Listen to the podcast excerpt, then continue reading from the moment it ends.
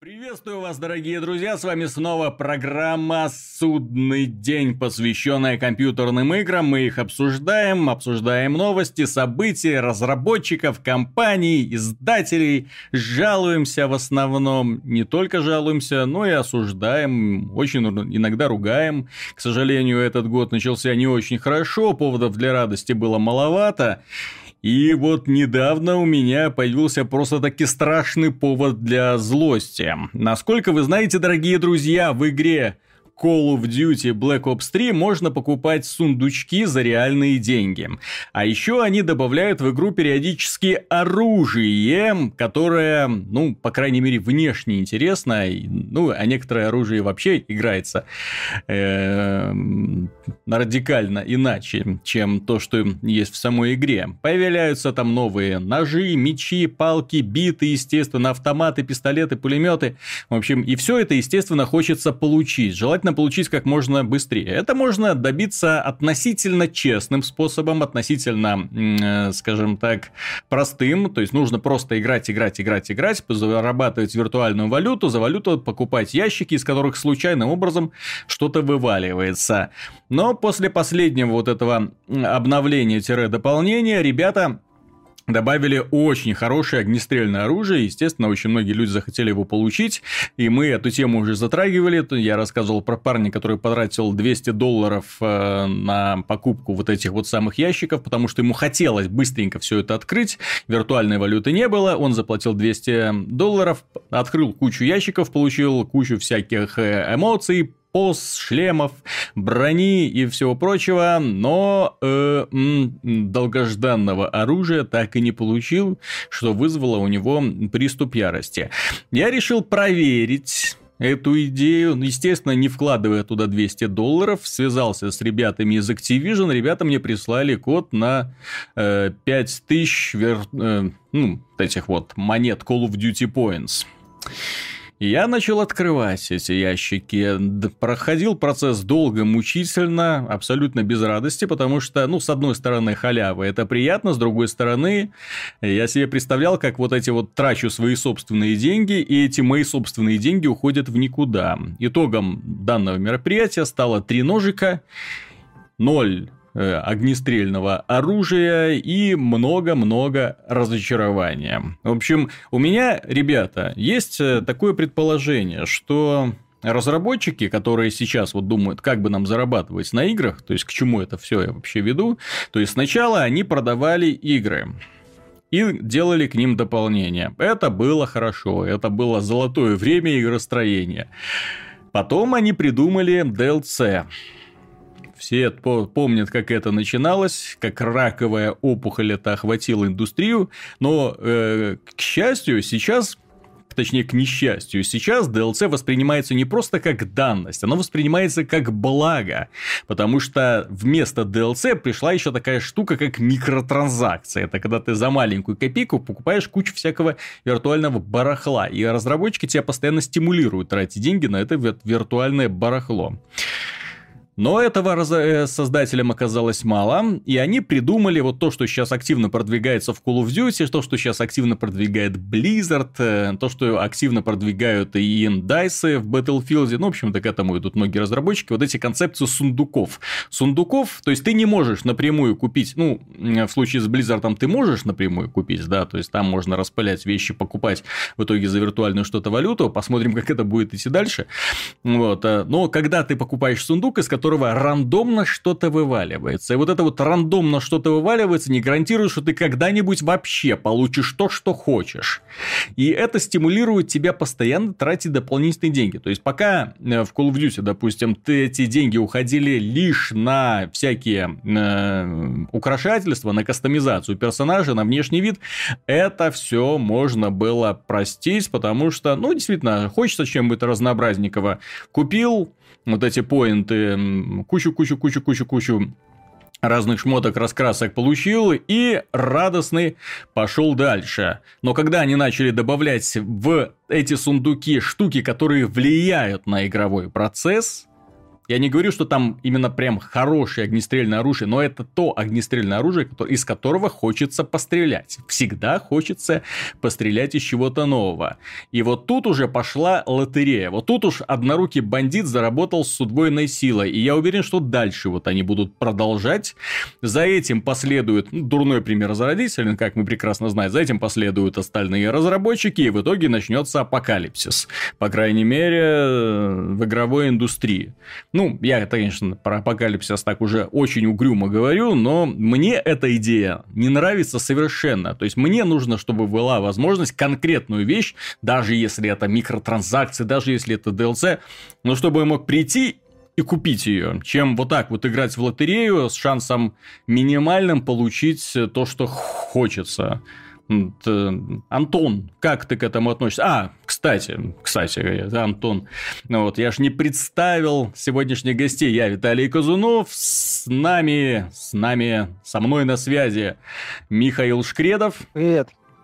И Антон Запольский-Довнер. Добрый день. Тут у нас просто были большие технические проблемы, мы долго их решали, поэтому уже так это не до представлений было. То есть я с ребятами уже давным-давно на проводе вешу. Вот, Антон, как ты считаешь, что вообще происходит с этим? То есть поощряется и вообще, или до какого маразма это все еще? Какой-то новый пик вот вытягивания денег из аудитории. Что это будет вообще? Ну, мы все знаем э, одного такого святого человека в индустрии, имя ему Гейб Ньюэлл, который э, эту проблему как бы э, одновременно ввел и тут же ее и решил. То есть э, есть э, рынок, mm-hmm. где можно за минимальные деньги, за 3 цента в данном случае минимальная стоимость э, товаров mm-hmm. на КС, на Доту, на другие игры, которые поддерживают рынок, можно прикупить простенькие шмотки, например, ну, скины в данном случае, естественно.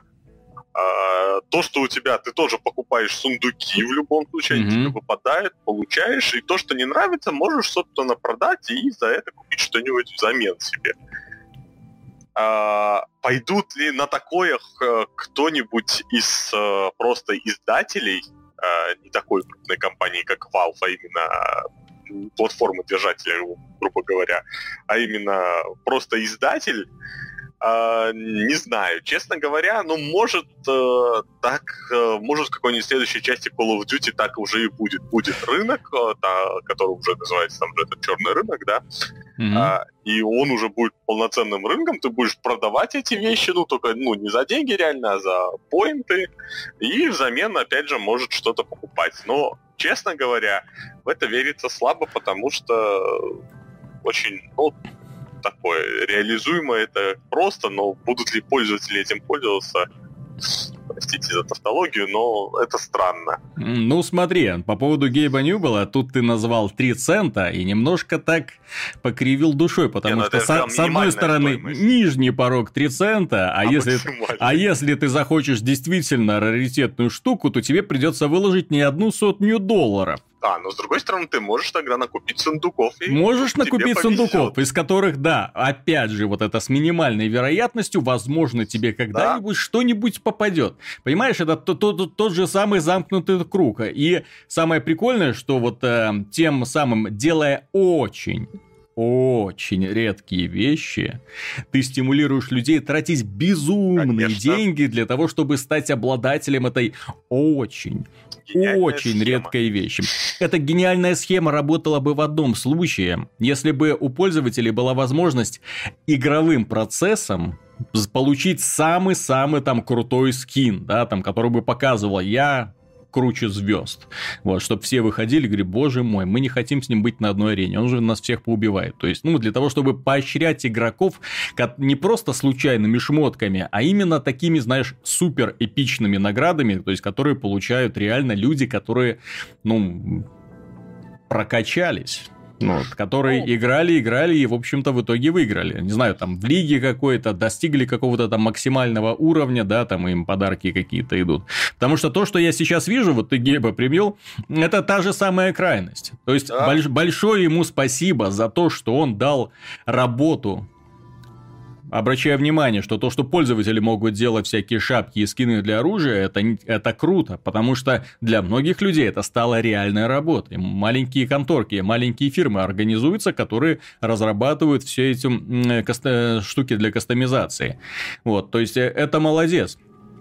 Но, опять же, вот эта вот лотерея, вот эта вот азартная лотерея, она подбивает очень многих людей тратить сумасшедшие деньги, при том, что сами разработчики они уже вообще ничего практически для этого не делают. То есть для да. того, чтобы э, ты платишь уже даже не за сам игровой контент, потому что, ну, это маленькая часть контента, а за право чувствовать себя особенным в этой игре. И вы выбрасываешь на это колоссальные деньги. То есть для меня лично, как для человека, который пришел в игровую индустрию да, из 90-х, э, где, в общем-то, ты мог в самой игре все сразу получить. Я помню, помнишь же вот эти были файтинги, когда файтинги, да. огромное количество нарядов, бонусов, там историй, э, пост, танцев, и все это, и ты это открывал, и не было никаких DLC, ты все это покупал. И сейчас, когда выходит файтинг, и в котором ничего нет, и все тебе предлагают покупать отдельно, это, мягко говоря, уже беспокоит. Это, мягко говоря, уже бесит просто.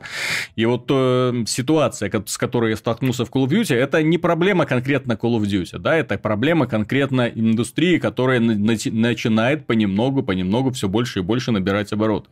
Сейчас куда уже пальцем не ткни, везде эти сундуки с ключами. Э, те же самые разработчики Payday на это, да, наступили и попались на, на этом скандале. Ну, тем не менее. Ладно, это была моя боль. Моя боль по поводу того, что я не выиграл тот автоматик, о котором мечтал. Ну, вот, а все-таки это одна из моих любимых мультиплеерных игр. Да, и я не боюсь в этом признаться. Вот такой вот каминг-аут. Так, э, следующая тема, которую мы обсудим, посвящается Михаилу. Миша, который обожает игры наподобие Dark Souls. Да, вообще. Фанат. Вот, и, и дело в том, что он их проходит, проходит с болью, проходит через силу, убивает нервные клетки э, тратит свои нервы, да, практически не спит, когда ему такие игры приходят. И, и вот ему попалась такая штука, называется Dark Souls 3. Да, мы наконец-то до нее добрались. И первый вопрос, Миша, который хочется тебе задать. Вот ты прошел, прошел Bloodborne, да, сейчас играешь в Dark Souls 3. Э, какую бы из этих двух игр ты бы предпочел, если бы, ну, они вот лежали перед тобой свеженькими, да, вот именно какая бы из них тебя увлекла больше и почему? Сложно сравнивать. Ты знаешь, э, удивительное дело, но несмотря на некое сходство, ну, э, по похожие элементы, в том числе механика, некие базовые принципы. Я не могу их сравнивать лоб в лоб, они немножко разные. Для меня лично Dark Souls это... Bloodborne это такая идея, игра, где тебя больше заставляют действовать одним стилем. Mm-hmm. Ну, там подход такой. Ты должен, в любом случае, ты э, резвый такой персонаж, который прыгает... Э, Стеклянная пушка, да? То ну, есть... вначале можешь сделать стеклянной пушкой, потом можешь это самое что-нибудь... Бьет сильно, но разбивается с одной, с одной ты атаки. Ты так, и, так или иначе кувыркаешься, ты так или иначе э, занимаешься тем, э, что уклоняешься от ударов. Класс там, ну, грубо говоря, такой вот э, базовый, скажем так, самый mm-hmm. базовый принцип, он один. В Dark Souls все-таки мы имеем дело с более широкой подборкой класс. Там есть, тут есть полноценная магия, например. Ну, относительно. Mm-hmm. То есть там э, можно прокачать магию, осваивать вот эти чудеса, заклинания и сделать неплохого такого ну, чародея даже mm-hmm. в каком-то смысле. Ну, есть маг, есть лучник, это я точно знаю. Они изменили механику стрельбы, то есть ты можешь стрелять сразу против, после кувырка, то есть уже лучники на инвалидов не похожи, которые должны там очень далеко отбегать, чтобы сделать выстрел. Они... Есть тяжелые рыцари, кстати. Тяжелый да, со щитом, а, со щитом, да, болезнь Бладборна, фанаты Dark Souls я в том числе без щита чувствую там себя неуютно. Да. А вот мне, мне это самое, когда меня заставляют, я такой человек, который больше, скажем так, э, не любит э, ковыряться в игре. Он, мне больше нравится, ну не знаю, вот недавно у нас был обзор этой игры Hyper Light Drifter, угу. вот, где тебя ставят перед боссом, э, там система развития такая куция, по сути. Ты не можешь перекачаться или там еще что-то сделать, пару приемов только освоить угу. и все. И говорят, на, бей. И у тебя есть конкретный персонаж как там, не знаю, в условные Legend of Zelda. Угу. Вот. Ну и, и вот ты пытаешься, бодаешься с, с этим боссом, э, используя конкретный набор умений. Мне такие игры как-то чуть больше по душе, чем когда вот такая россыпь. Ну вот, я немножко теряюсь. Поэтому в Bloodborne я когда так была достаточно такая прямая линия относительно, mm-hmm. то мне было в каком-то смысле комфортнее. Но это личное мое предпочтение. Вообще, конечно, с точки зрения количества э, контента в некоторых составляющих, возможностей развития, ну, Dark Souls, да, на порядок лучше. Тут как бы, ну, не лучше, больше. Mm-hmm. То есть тут как бы вопросов быть не может. Все очень хорошо сделано. Ну, а про сюжет теперь давай, потому что болевая точка предыдущих частей была в том, что не было стройного сюжета. То есть, нет, там была прекрасная вселенная, очень хорошо проработанная, но узнавал ты ее так опосредованно, да, там одна фраза здесь, надпись там, вот, и более-менее из этого складывается картина. Если здесь вообще представление вселенной, ну, как привыкли мы к этому по традиционным ролевым играм, ну, или по-прежнему все? Не совсем, э, как мы привыкли в традиционных ролевых играх, но сюжетно и персонажей вот этой вот части, скажем, назовем ее повествовательной частью, ее стало больше, она стала интереснее, она стала, ну, возможно, чуть более явной. Ты натыкаешься на каких-то персонажей, там, общаешься с ними, у них есть целые сюжетные ветки, если там выполнить определенные задания, то ты можешь призывать персонажей на помощь тебе в битве с боссами. Вот, mm-hmm. э, такие моменты. И в целом персонажей больше. Вот в этом храме огня э, базы твоей появляются новые жители, если ты там кого-то встречаешь. Ты с ними можешь периодически общаться, узнавать новую информацию об этом мире. Э, встречаться там с... Я наткнулся там на двух рыцарей других. То есть я не прошел, прошел где-то чуть больше половины э, компании. Ну, то есть э, интересно, интересно. Есть э, такие вот э, моменты, которых раньше не было. Игра стала чуть э, чуть больше стало вот так, лора так называемого, то есть информации об окружении, вселенной, э, персонажах, и он стал чуть более явный. Это, это еще ни разу не классическая ролевая игра с понятным там квест-логом, с дневником, то есть где все расписано, все это. Очень многие вещи надо собирать самому, но благодаря тому, что их стало больше, что их уже не надо так вот сцеживать по капельке, отсюда чуть-чуть, отсюда чуть-чуть. Э, тебе это, ну, невольно интересно. Невольно там заходишь э, в этот, на базу и э, невольно пробежишь, с кем-нибудь пообщаешься. Кстати, о базе. Вот, ты ее, может, появился элемент развития базы. Mm-hmm. Ну, а на базе слышал, есть прокачка кузнец, торговцев э, торговец, э, да, кузнец, торговец, несколько торговцев, там еще разные персонажи, э, специалистка по магии. То есть, например, вот э, ты находишь э, э, этот койл, уголь, ну, некий некий ингредиент, приходишь к кузнецу, говоришь, вот, на тебе.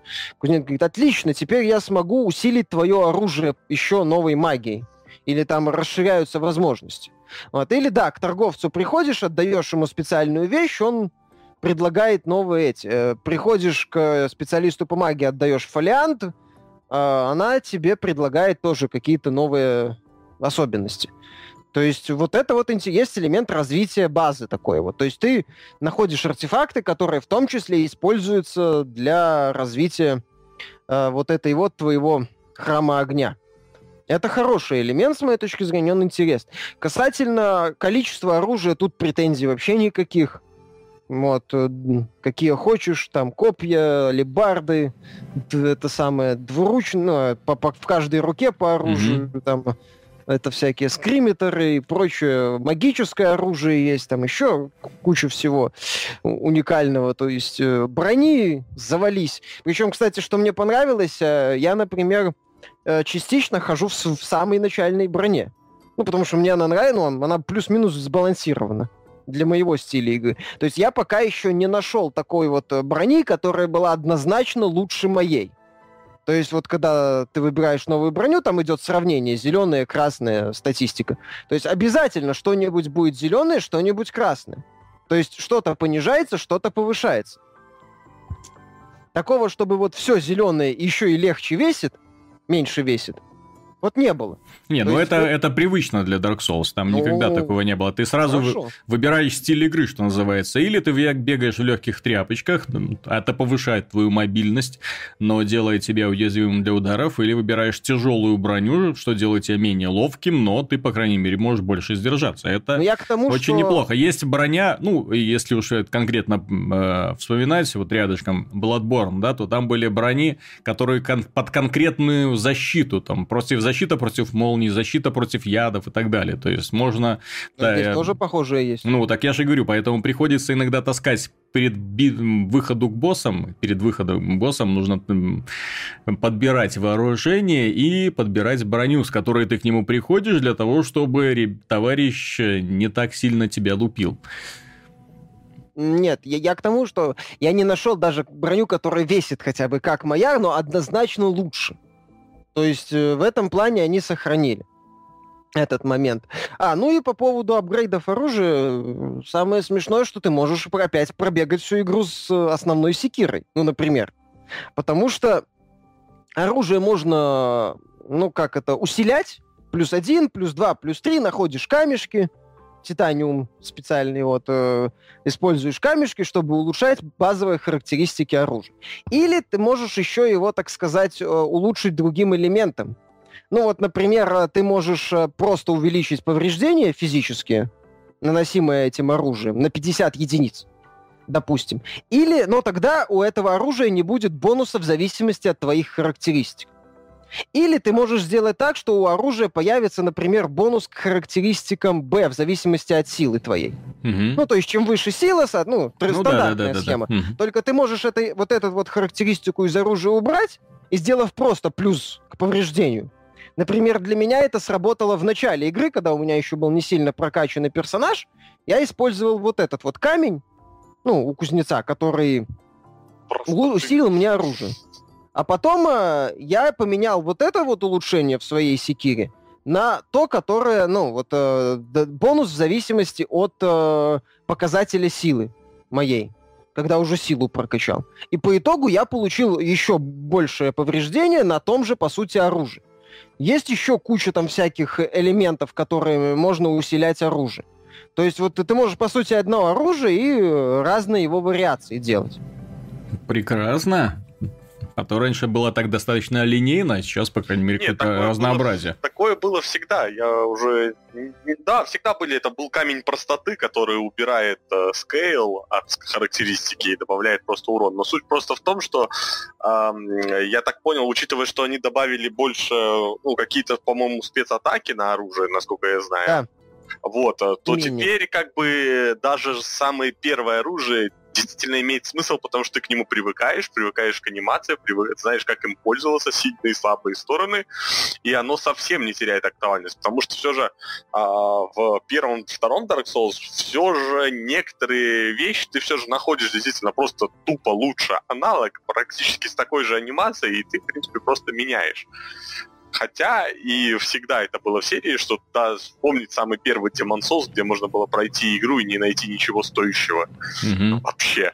То есть просто найти только то, что вначале дают, и все и, в принципе, ты прошел игру и не понимаешь, а где хоть что-нибудь. Ну, естественно, здесь уже попроще, но в любом случае суть остается в том, в том что это игра про то, как ты хочешь играть. То есть, э, хочешь нравится ходить с алибардой, ходи с алибардой. Это оружие не сильнее, не слабее, чем остальные.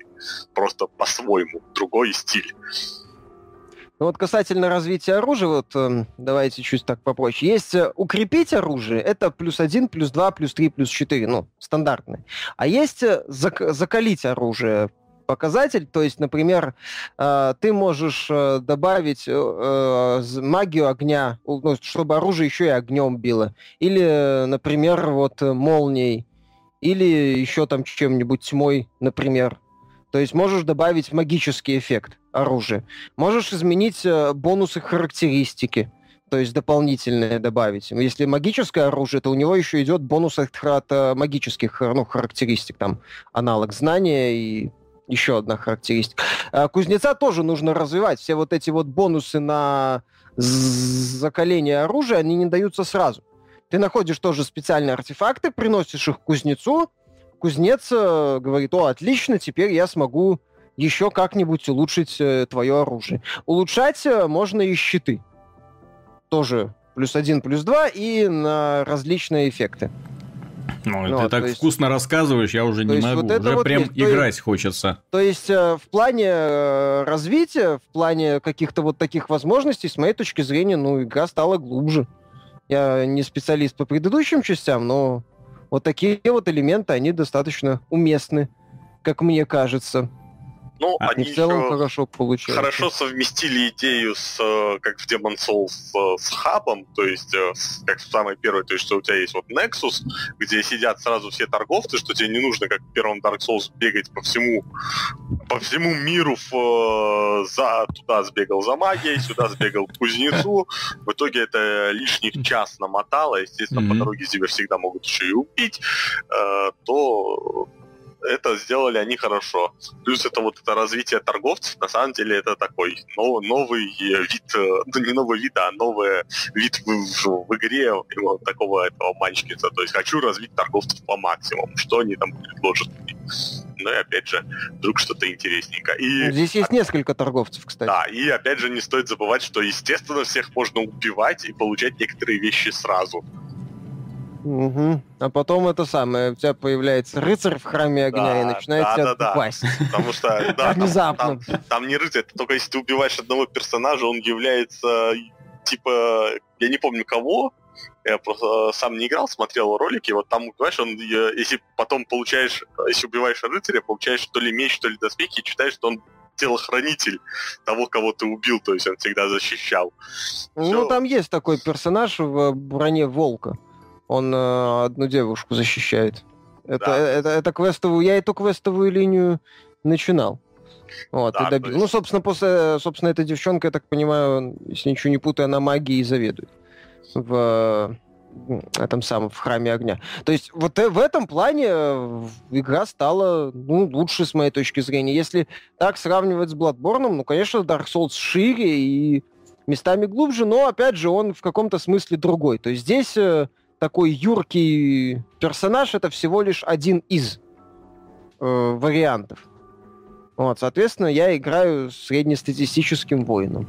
А по поводу мира мне вот еще интересно. Дело в том, что как только появились первые кадры э, Dark Souls 3, люди говорили, что вот нате вам, перерисовали немножко, это тот же самый Ярнам. То есть нет ощущения дежавю, как будто, ну, вот ты только что вот из Bloodborne пришел сюда, и, в общем-то, одна и та же вселенная. А... Или все-таки разработчикам э, удалось добиться такой выжить уникальный стиль? Ну, я бы сказал, что локации здесь достаточно разнообразные, хотя чувствуется, согласен. Особенно готические храмы, вот, готика там есть. В одном моменте, да, если бы я еще играл за прыткого персонажа в черном костюме, то да, то, возможно, я бы 10 э, отличий не нашел. То есть готические храмы присутствуют, это есть. Но в целом, ты знаешь, э, да, опять же, да, есть э, деревушка в стиле Resident Evil 4 mm-hmm. зомби. Вот, где обитают очень похожие на ярнамских этих крестьян, жителей, mm-hmm. крестьяне с вилами. Ну, это для From Software, насколько я знаю, это их особенность. У них так некоторые вещи кочуют из части в части. Фанаты даже, я думаю, могут э, назвать не, не одну составляющую, которая спокойно так перешла из э, Dark Souls в из первого Demon Souls до Dark Souls 3. Я думаю, такие вещи есть, авторы над ними даже местами потешаются. Вот типа боссов, которые... Босс-рыцарь. Когда думаешь, что босс-рыцарь, а босс на самом деле не рыцарь. Это ты про самого первого босса? Кстати, про, про боссов, про боссов мне интересно узнать. Босс великолепный без это, это не, не тот, еще один рыцарь, еще один рыцарь, и еще один рыцарь. А во-вторых, это не как вот было в Bloodborne, там была такая проблема, что это странная дурь с не пойми как э, натыканными конечностями, еще более странная дурь с не пойми как натыканными конечностями, и совсем странная дурь с э, не пойми как натыканными конечностями. Короче, три варианта выражения в рот мне ноги Мгм. в разном исполнении. Вот. А здесь нет, боссы, если их описывать, я бы при- использовал термин разнообразный. То есть хочешь быстрого такого персонажа, типа охотника, на. Хочешь мага Блейд Денсера, который, ну, танцует с клинками так эффектно, на. Хочешь там какого-то гиганта, пожалуйста. Хочешь э, хрень непонятную, у которой еще найти надо болевые точки, она прыгает, катается, это там тебя раздавить пытается, в этом во всем думаешь, как, куда тебя бить? это не работает, сюда не получается, пожалуйста. Есть боссы-загадки. Натурально, боссы-загадки фактически. То есть вот есть босс, ты к нему подбегаешь, э, я там уже достаточно перекачанным персонажем, по традиции, вот, а, подбегаю к нему, бам, смотрю что-то, что жизни я у него не отнял. Еще раз провожу се- серию атак, пока вся э, выносливость не израсходуется. Смотрю, что у него там где-то так вот на, на донышке процента 3 я у него забрал. Я в шоке, да. Пер- Перепробовал всю магию, ну, усиливать оружие магией. Как-то босс меня, в общем-то, тихо посылает. Вот. Выяснилось, что там есть элемент загадки. Ты два, несколько элементов должен собрать, и тогда тебе остается босса этого тюкнуть буквально несколько раз. Вот, после чего он помирает. Очень было, было очень интересно. Нет, здесь битвы с боссами, они, ну, по крайней мере, те, что я прошел, около 10, в том числе пару опциональных. Они мне очень нравятся, они все время удивляют, удивляют по-хорошему. Почти у всех боссов, даже, по-моему, у всех, э, есть две фазы. Вначале у него один набор атак, потом он как бы психует, у него начинается, появляются новые какие-то фишки. Может там быть вообще вплоть до того, что как бы полноценная фаза еще одна начинается. То есть тут э, в этом плане претензий никаких. Это, наверное, одни из лучших боссов э, за все то время, что я в подобные игры играю. Ну вот ты сейчас нам подробно рассказал, что в этой игре хорошо. Так рассказал, что прям захотелось побыстрее приблизить 12 апреля, когда эта игра появится в продаже. Но, Миша, ты бы не был самим собой, если бы не начал критиковать те моменты, которые тебя раздражают. Или в Dark Souls 3 прям вообще со всех сторон идеальная вещь. Э, Но если говорить о каких-то таких более-менее обще- общих э, недостатках, то опять, то это знакомая камера и знакомая система выбора цели. То есть, когда камера утыкается в углы, когда ты не, не можешь рассмотреть, что происходит у тебя под носом, когда ты едва ли не вслепую должен атаковать куда-то в сторону, потому что ты запомнил, что враг там, а оператор не повернулся. Но, э, понимаешь, э, конечно, хочется, чтобы здесь была камера, как в условном, не знаю, Devil May Cry 3, например, или в Байонете.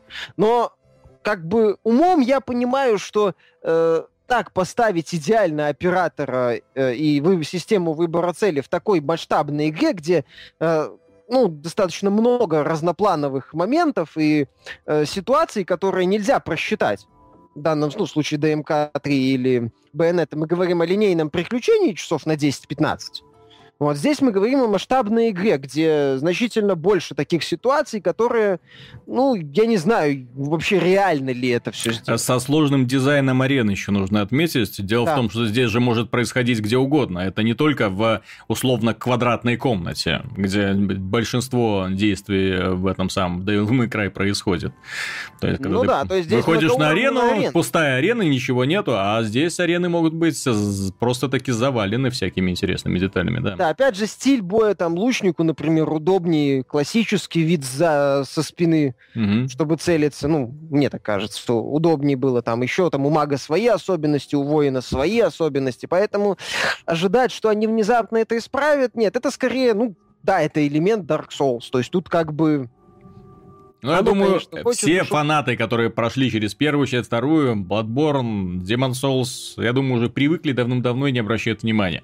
И сейчас просто не понимают, о чем ты говоришь. Скажем Да. так, игра сама по себе рассчитана на то, что она тебе вставляет иголки в одно место. И Мгм. в данном случае лишние, это такие, это самые маленькие эти иголочки, ты их просто уже не чувствуешь. Мгм. То есть, ну и хр- хрен с ним, ладно, там умер случайно или это. Опять же, в этой игре, где ты постоянно на взводе такой тотальный самоконтроль, так сказать, ты уже на такие вещи, ну как бы не винишь систему, невольно перестаешь винить систему, а винишь себя, что вот не посмотрел, вот этот момент не просчитал, вот это не обдумал, на этого монстра бросился, зная, что оттуда может выпрыгнуть этот монстр. То есть ты, ты уже как-то вот э, мышление, скажем так, немного перестраивается. В основном всегда ты начинаешь говорить одну и ту же вещь, надо играть аккуратно и не бросаться вперед, сломя голову. Ну что- или так, да. Поэтому в основном умираешь только из-за собственных-то ошибок. э, Очень, ну или когда что-то новенькое попадается. Потому что, ну, новый враг всегда способен удивить, как и любой босс. Это, в Ну принципе, во- вообще практически вершина мастерства Dark Souls всегда проходить э, первый раз, с первого раза то, что ни разу не видел. То есть э, это самое сложное, потому что ты никогда не знаешь, что ждать от босса, который может как все что угодно сделать. Первый раз его видишь. А уже второй раз всегда гораздо проще. Уже главное играть аккуратно, рассчитывать свои силы и, свои- и знать своего персонажа, собственно. Так я не понял, перед нами претендент на звание Игра Года? Все, лучшая часть э, серии Souls, э, соответственно, один из лучших ролевых боевиков, назовем это так. Ну, вроде многие отмечают, что там реально боссы, ну, лучше стали. Опять же, я могу подтвердить, что боссы пока э, меня не разочаровывают. Это реально разнообразно, именно разнообразны. Э, С моей точки зрения, пока боссы лучше, чем в Bloodborne. Где они зачастую... Там, кстати, была И- проблема, и, что... од- и однозначно лучше, чем в Dark Souls 2, получается, да? где, э, когда вокруг по, по арене просто прыгает такая дурь мохнатая, вот, махает лапами, и ты не понимаешь, как, как- она махает, куда она сейчас ударит, и можно ли отпрыгнуть. Мгм. Здесь, э, я же говорю, разнообразие. Есть э, монстры, которые, опять же, махают лапами, есть гуманоиды, есть еще что-нибудь. То есть в этом плане авторы очень хорошо все сделали. Опять же, когда ты, даже если босс там тебя убил пару раз, ты не, не ты пытался его убить, э, что называется, просто бежал вперед и атаковал. Потом ты понял, как его убить, и убил практически с первой попытки после того, как понял, как его убить. Мгм. Это тоже, знаете ли, удовольствие. Ну вот, э, с моей точки зрения. Н- Несомненно, несомненно, соглашусь. Ну Вот, поэтому тут как бы все хорошо. В плане боссов хорошо. Мир, он больше линейный такой. Тут уж каждому свое. Конечно, локации запутанные присутствуют. Вот, э, но ты двигаешься вперед. э, В основном. Разнообразие врагов понравилось. Минимум рыцарей. Много всяких там зверушек Мгм. странных. Вот. Опять же, рыцари даже разные. Есть тяжелые, есть э, такие легкие, которые э, прыгают по арене, ну, вокруг тебя и пытаются тебя атаковать. Кучу всяких там сюрпризов, опять же. Очень много закрытых дверей с ключей, ну, ключи можешь находить. Опять же, все это э, в том числе подкрепляется заданиями, ну, квестовыми линиями, которые появились здесь. Ну, точнее, не появились, а стали чуть более глубже. Вот. э, то есть все, по сути, ну, некоторые составляющие авторы доработали, улучшили, углубили, собрали все это. Да, есть элемент вторичности. Безусловно. Ну вот. Ну, для From Software это скорее... Понимаешь, касательно недостатков, что я могу... Я могу... Все недостатки, они такие, как это сказать, как- их лег- легко можно назвать особенностями. Мгм. То есть вот есть недостаток э, в игре, который, да, недостаток, проблема. Вот, а здесь, ну, да, это недостаток, но говорит, что он как-то влияет на картину общую, отнюдь. То есть все хорошо, пока. Не думаю, что в финале они внезапно все испортят. Ну вот, поэтому, да, это замечательная игра для тех, кому нравятся подобные развлечения. Но не для тебя, я так понял, да? То есть ты по-прежнему играешь через боль. Да, я скорее играю... Да не сказать, что через боль. Мне местами интересно. уже Удовольствие от убийства боссов есть. Удовольствие от открытий неприятных есть. Просто я, я, я, я предпочитаю действовать по принципу не мытьем, так катани. Вот, то есть, если я вижу, что задача какая-то слишком тяжелая, босс как-то с двух ударов убивает, я делаю так, что он меня из пяти убить не может. Вот и все. Понимаешь, я же говорю, я такой человек, который всегда будет искать какую-то лазейку, поэтому мне зачастую нравятся больше линейные игры, когда говорят, вот условия, вот либо так, либо кнопка «Выйти из игры» вот здесь. Слушай, как, как ты еще не играешь в массовые онлайновые ролевые игры, я не представляю. Это ж твой стиль игры – это танк. Танк. Это же классика, то есть ты делаешь супер мощного бронированного парня, становишься под босса и просто ждешь, пока группа его завалит. Я не люблю массовые онлайновые игры. Ты, ты, ты просто не пробовал. Ты, кстати, я не, не по поводу массовых онлайновых игр немножко отвлечемся. Есть же вот эта игра, Black Desert, да? Black вот. Онлайн. Да, черный десерт. вот. А, дело в том, что, да, это массовая онлайновая игра, и разработчики недавно с гордостью заявили о том, что им удалось продать за месяц аж 400 копий. 400 тысяч, 400 тысяч копий. Я вспоминаю времена World of Warcraft, просто слезы на глазах наворачиваются. До чего же мелко пала индустрия именно массовых онлайновых игр, когда разработчики гордятся 400 тысяч копий. Не, несомненно, это хороший результат. Э, ну, я могу сказать, что тогда и конкуренция другая была. Да, да. Вернее, тогда жанр другой был. Тогда жанр был немножко в другом формате. Ну, там был Lineage, э, собственно, который первый до сих пор он в Корее зажигает. Ну, Непонятно я... в каком формате. Э, понимаешь, э, мы об этом уже говорили, просто премиумные онлайновые игры умерли. Сейчас фри-то-плей как бы. Все. Ну, да, да. Поэтому то, что даже если это разовая покупка, то есть э, пользователи уже не хотят платить за онлайновые игры. У меня такое ощущение, что люди покупают Хочется эту игру даже не столько для того, чтобы в нее играть, сколько чтобы моделить классных няшек и делать фоточки. Ну, я могу рассказать одну очень неприятную историю с русской версией этой игры, которую ну, давай. я хотел начать играть. А, да, с премиумными серверами, которые? Нет, нет, премиумные сервера, бог с ними.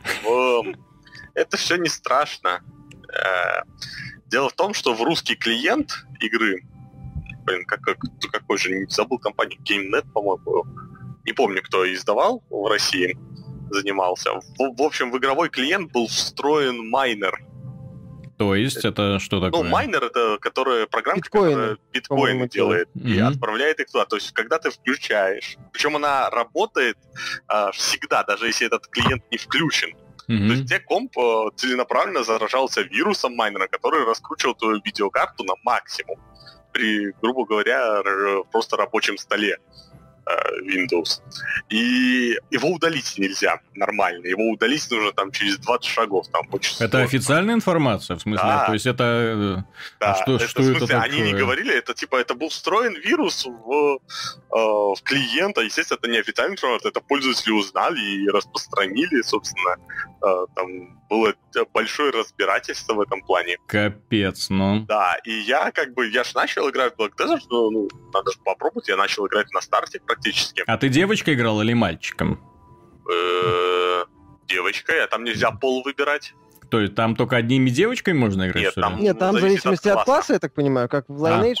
А. Угу. Да. Или в Lineage по-другому? Не, в Lineage, Не, в Lineage можно, можно. А, можно, можно. было? Конечно. Тут, э, насколько вот я... Да, там нельзя, там вот ты берешь класс и, собственно...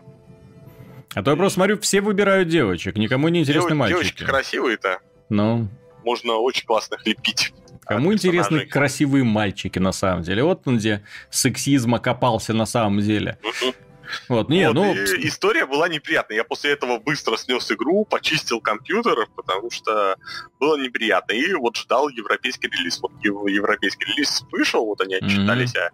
о, о большом количестве проданных копий, что люди все же играют. И mm-hmm. то, что я видел в игре, ну, то, что я успел побегать, там, начальная боевая система там очень навороченная и очень крутая. Похожа на файтинги, там нужно делать цепочки ударов, нужно их именно делать. Меня визуальный стиль убивает просто на... Там есть одна очень дурацкая особенность, трясущаяся камера. И да, она... я, я просто не могу уже. Я... И она жутко раздражает, и я надеюсь, что ее уже умельцы, модеры давно отключили. Я, ты, ты знаешь, я вот при, привык уже вот к стилю World of Warcraft, ну, не, не к визуальному стилю, а именно, ну, к поведению и камеры, и всего. То есть ты себе бежишь, красивая музычка играет, никто тебе не напрягает, паучка, молнию в него, пиу, паучок умер, собачку там увидел, пиу, собачку погибла, выводок гномов, пиу, все Ну, тоже сдохли. Вот, понимаешь, то есть это очень спокойный такой расслабляющий процесс, ты заходишь, расслабился, все, кайфово. Вот, вышел, идешь дальше. Вот, а здесь, когда я уже просто ролики смотрю, у меня уже начинает немножко подколбашивать, потому что вот это вот бум-бум-бум, какой-то музон какой-то, визги, какие-то крики, какой-то на грани такой вот корейской истерики, такой вот, в каком-то таком диком темпе все это происходит, то есть ты не воспринимаешь эту игру как мир, ты ее воспринимаешь как какой-то, какой-то сумасшедший файтинг, где все против всех, А так и, и, и, и вра- и врага ты убиваешь с каким-то таким вот на выходе, с такими эмоциями, с такими криками. Вот, ну и в эпицентре этого, естественно, скачет такая девочка, которую ты сам вылепил, как угодно. Вот, ну, с Black Desert, да, то есть здесь понятно, э, ситуация, я удивлен, я не слышал эту новость, поэтому очень сильно удивлен, ну, еще один, да, такой показатель, как работают э, некоторые российские компании, да, хотели как лучше, а получилось как всегда. То есть и Где доверие... там они как чем лучше как хот- всегда. Интересно, где, где они хотели как лучше, используя э, компьютеры пользователей в качестве... Ты знаешь, я Сам вообще удивляюсь тому, как работают отдельные российские компании. Потому что такое ощущение, что вот они работают с пользователями на уровне быдла, да, то есть вы нам должны. То есть это что такое? Давайте еще там несите. Ну, вот, э, ну не только с пользователями, здесь же проблема идет и на уровне работы с прессой, потому что работа с прессой идет тоже на уровне вы нам должны. Что это такое? Мы вам отослали ключ, где статья. Ну Вот, примерно вот на таком вот уровне идет работа. Вот эта неделя была достаточно показательная, не буду называть конкретные компании, но было очень неприятно осознавать, что э, русский игровой рынок он не просто такой на зачаточном уровне, он просто практически мертвый, потому что вот то, как работают издатели с прессой, это сопротивление тому, чтобы информация появлялась, появлялась в прессе. Просто таки делают все для того, чтобы озлобить против себя. То есть простой пример, да, то есть когда нужен не один ключ, а два ключа. То есть здесь дело, дело не в рекламных бюджетах, не каких-то партнерских там акциях. Просто ты просишь два ключа для мультиплеерной игры, потому что тебе они нужны для работы, потому что над проектом работает два человека, а то и вообще два издания, да, то есть вы знаете, у нас Gimtech.ru и AXBT.com, да, то есть, соответственно, нужно побольше. Но нет, все зажимается, как будто у них все ключи расписаны и все. Приходится обращаться напрямую к э, зарубежным разработчикам, к зарубежным пиа- пиарщикам, мгновенно разрешается ситуация, присылают столько ключей для любой платформы, сколько ты попросишь. Вот этот вот бред у меня в голове просто не укладывается. То есть, что это такое? Что значит под расписочку, что каждый ключик там дается? Что это Ну, за бред возможно, такой? возможно, дается ограниченное количество ключей российскому представительству. И оно дальше уже распределяет э, эти ключи так, как э, оно считает нужным. Например, оно видит Я могу просто по пальцам назвать вот именно компании, которые в России работают нормально, хорошо. И, ну, к сожалению, вот то, то, то как работают остальные, вот они вот как будто сопротивляются тому, чтобы создать положительный имидж. э, А может бояться, что плохую статью напишешь. Ты знаешь, какая бы статья ни появилась, эта статья, нет ничего хуже пустоты. Вот если не писать про продукт, вот обращаю внимание, то это полный ноль для, скажем так, полный провал пиар-службы. Потому что когда ты напишешь отрицательную статью, это поднимает бучу, это поднимает критику. Если в статье еще какие-то там э, проблемы, да, то есть это все начинает распространяться. Чем больше шумиха, тем лучше. Да, хорошая, плохая, тут уже ладно, главное, что ты по имя мелькал. Вот. э, Ну, естественно, нужно работать над положительным образом. А здесь вот как будто вот ребята вот относятся к игровой российской журналистике, ну и в чем-то они и правы, да, то есть я, как к таким вот школьникам, которые готовы за копию игры вот э, душу продать. Ну, понимаешь, я же говорю, может, они видят э, часть рынка как вот как бы флагманы, там издания об ВГД, а остальные издания, они как бы, ну, хрен с ними. Есть они, нет их, всем плевать. То есть, они, может быть, они полагают, что основная аудитория плюс-минус э, платежеспособная или на которую работают эти наши представители, она ходит вот на эти названные N-сайтов определенные. Ну, вот, а на остальные сайты ходят так, постольку поскольку. Эти сайты как-нибудь переживут. В общем-то, ну извините, что называется. Вот. Интернет-магазины к вашим услугам. Угу. А высылают ключи в первую очередь э, вот э, определенным сайтам, которых они видят э, флагманами отечественной прессы. Вот, или, наверное, сами, это... или сами берут домой, господи, проблема, что ли? Ну, не знаю, что делать. Тут можно все что угодно говорить, вплоть до теории заговора и корпоративного сговора. Ну, а что, понимаешь, когда на определенных сайтах появляются статьи раньше всех, Понятно, что на них будет ходить, э, будут Нет, ходить ты, ты, ты знаешь, я, я думаю, что просто ребята уже давным-давно поняли и обращаются напрямую к иностранным разработчикам, потому что к иностранным компаниям, потому что тут в России вечно какие-то проблемы, может эмбарго быть, и прочее, прочее Может ерунда. быть, э, к ним, может быть, э, я же говорю, отечественные некоторые компании работают по такому принципу. Мы об этом не знаем, доказательств у нас нет, имен, понятное дело, называть не будем. Да, ну, да, но, тем не менее, хочется передать пиарщикам Microsoft. Да, большой привет. Так, следующая тема. Раз уж начали про Microsoft, нельзя рассказать про Sony.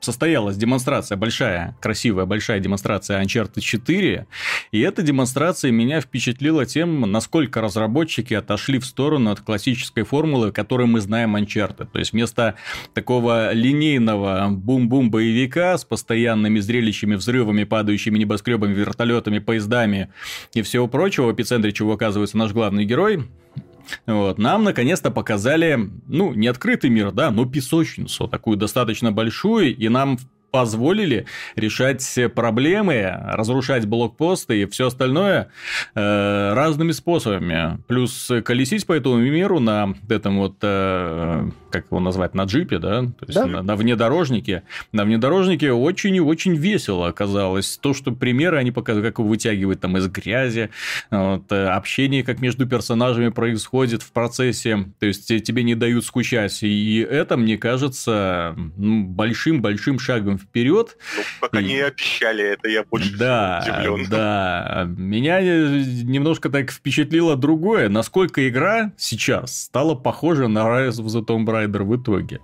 То есть и там, и там такое есть песочницы хабы, где ты выбираешь себе цели, тоже можешь действовать разными способами.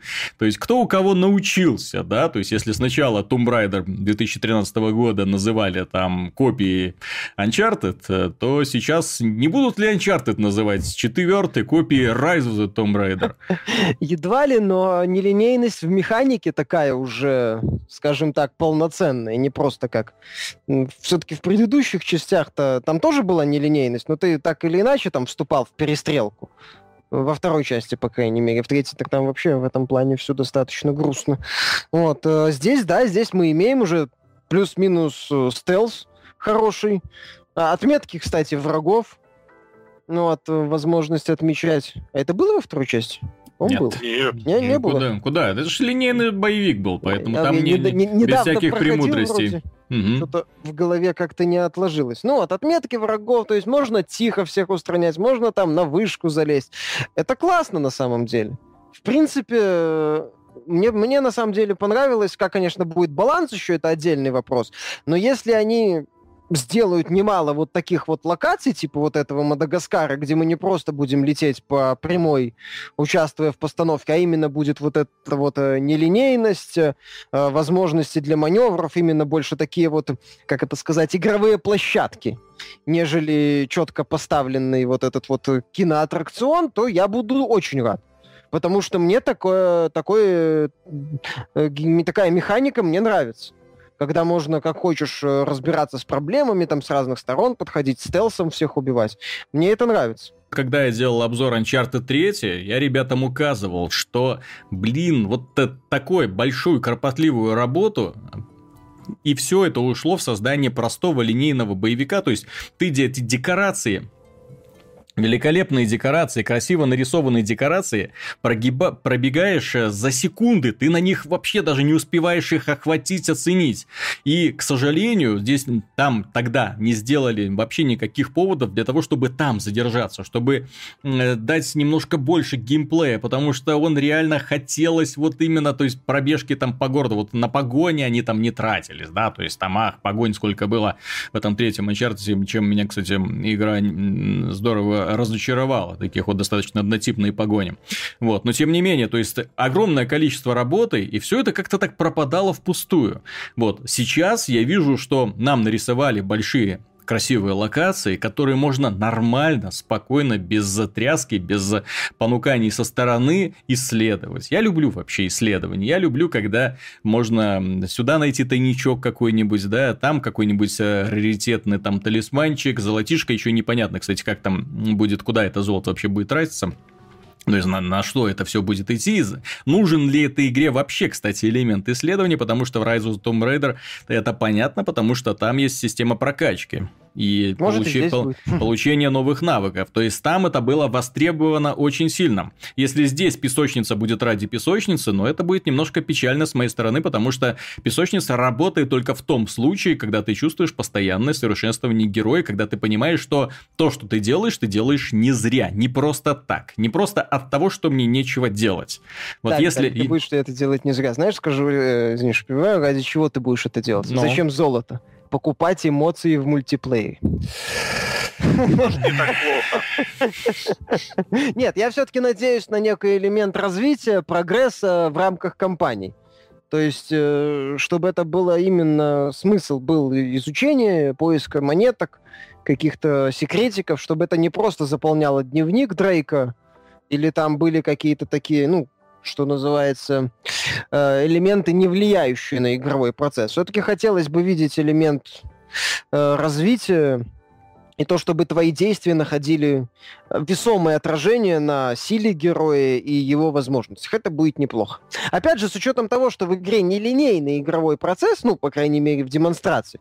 И, собственно, если, кстати, мы вспомним одну из первых демонстраций Uncharted, кажется, в рамках PlayStation Experience, где он в джунглях э, сражался с врагами. Да, да, да, да, да. Там тоже одна из основных фишек была в том, что была очень большая арена, такая просторная, по меркам боевиков, так хорошо, так совсем большая. Вот. А, и где Дрейк э, постоянно бегал, как-то обходил врагов, они его теряли из виду, он их там по одному убивал в том числе.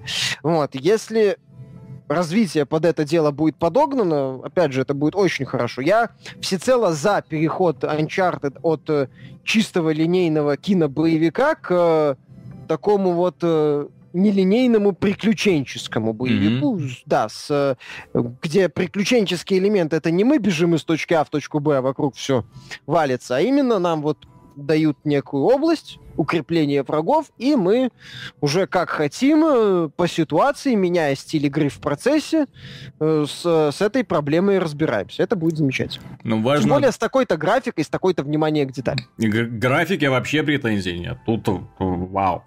Uh, у меня единственное будет вопрос к балансу. Удастся ли разработчикам соблюсти баланс для того, чтобы ну, не было песочницы слишком много? Для того, чтобы... Все-таки песочница это такой процесс, который не свойственен старым частям Uncharted, где тебя постоянно развлекали. Вот, а там все-таки тебя не будут развлекать, там ты должен сам искать себе развлечения. Так вот, чтобы в этих песочницах было достаточно поводов для того, чтобы игрок на самом деле развлекался и не чувствовал себя брошенным. Брошенным разработчиками на произвол судьбы, потому что Naughty Dog а это такие ребята, которые никогда не бросают своего зрителя, своего игрока. Они постоянно находят ему развлечения. Да, там, и это и декорации, и расстановка врагов, и планировка арен, и диалоги между героями, и постановка каких-нибудь глобальных событий и прочего. То есть там тебе раньше, ну, это наблюдалось, да, в предыдущих это, там не давали тебе скучать. И вот я очень надеюсь, что они сумеют и в песочнице предоставить достаточно поводов для того, чтобы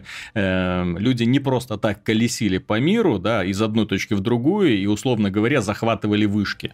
То есть, чтобы у этого была какая-то цель, и чтобы это все сопровождалось тоже чем-то интересным, но in Naughty Dog with Trust, да? Так это не будет. Нам же показывали предыдущую демонстрацию, которая, по сути, была линейной, где они э, сначала там была перестрелка на рынке, потом они на джипе катились, и там было еще, где на мотоцикле уезжали от э, врагов.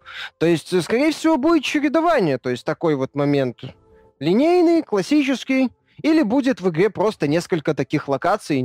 Ну, я просто к тому, чтобы э, они не, не было, не чувствовалось провисаний. То есть, а, ну, представь себе такую вот очень быстрая погоня вот на мотоцикле, как нам показывали, да? А потом ты попадаешь в большую открытую локацию, где, допустим, возишься 4 часа туда пошел, сюда пошел. Там вся Ты... игра будет часов 10-15. Ну вот. Где там поэт... 4 часа возиться. Поэтому будем смотреть, как говорится. Ну, опять же, это делают создатели второго Uncharted, это делают создатели Last of Us, к которому mm-hmm. чук чувак э, э, чередованию и к в целом э, как это сказать, к, к структуре компании претензий не было. Даже выбор в диалогах появился. Ну, это скорее и это, забавный это момент. потрясно. Но в любом случае, да, Uncharted 4, э, э, что называется, если до этого вера в проект была с учетом того, какие люди его делают, то после этого видео она еще и усилит. Хотя куда уж сильнее. Ну, посмотрим. Посмотрим. Очень ждем 10 мая. Да, а сейчас я хочу рассказать про одну игру, на которую заставили меня обратить внимание ребята из технического отдела axbt.com. Дело в том, что 21 марта, да, если я не ошибаюсь, возможно, могу с датой напутать, вышла на PC наконец-то окончательная версия стратегии Ashes of the Singularity. Это такая игра, которая очень очень напоминает Total Annihilation и Supreme Commander. Очень напоминает, то есть она для любителей макростратегии, для любителей огромных армий, для любителей таких вот масштабных баталий, когда сходятся целые армии друг с другом и начинают обмениваться, красочные взрывы и все такое. Так вот, разработчики, почему эта игра привлекла внимание, разработчики сделали впервые для стратегии 16-бит, 64-битный движок то есть, э, который обеспечивает взаимодействие огромного количества юнитов. Это раз. Во-вторых, э, они написали э, движок под DirectX 12, там две версии, DirectX 11 и DirectX 12. И я был э, на самом деле в шоке от тестов. Дело в том, что, помните, Microsoft, когда продвигали Windows 10, они показывали демонстрацию на DirectX 12, и там был очень большой прирост производительности. Просто одна и та же сцена на DirectX 11 и DirectX 12, она просто идет быстрее, намного. Вот, и данная игра показала, что да, на самом деле простая смена э, переход на DirectX 12, то есть, соответственно, на Windows 10, э, дает э, прирост производительности от 20 и в некоторых видеокартах компании AMD до 40%. То есть на 40% прибавляется количество FPS. Это на самом деле очень круто.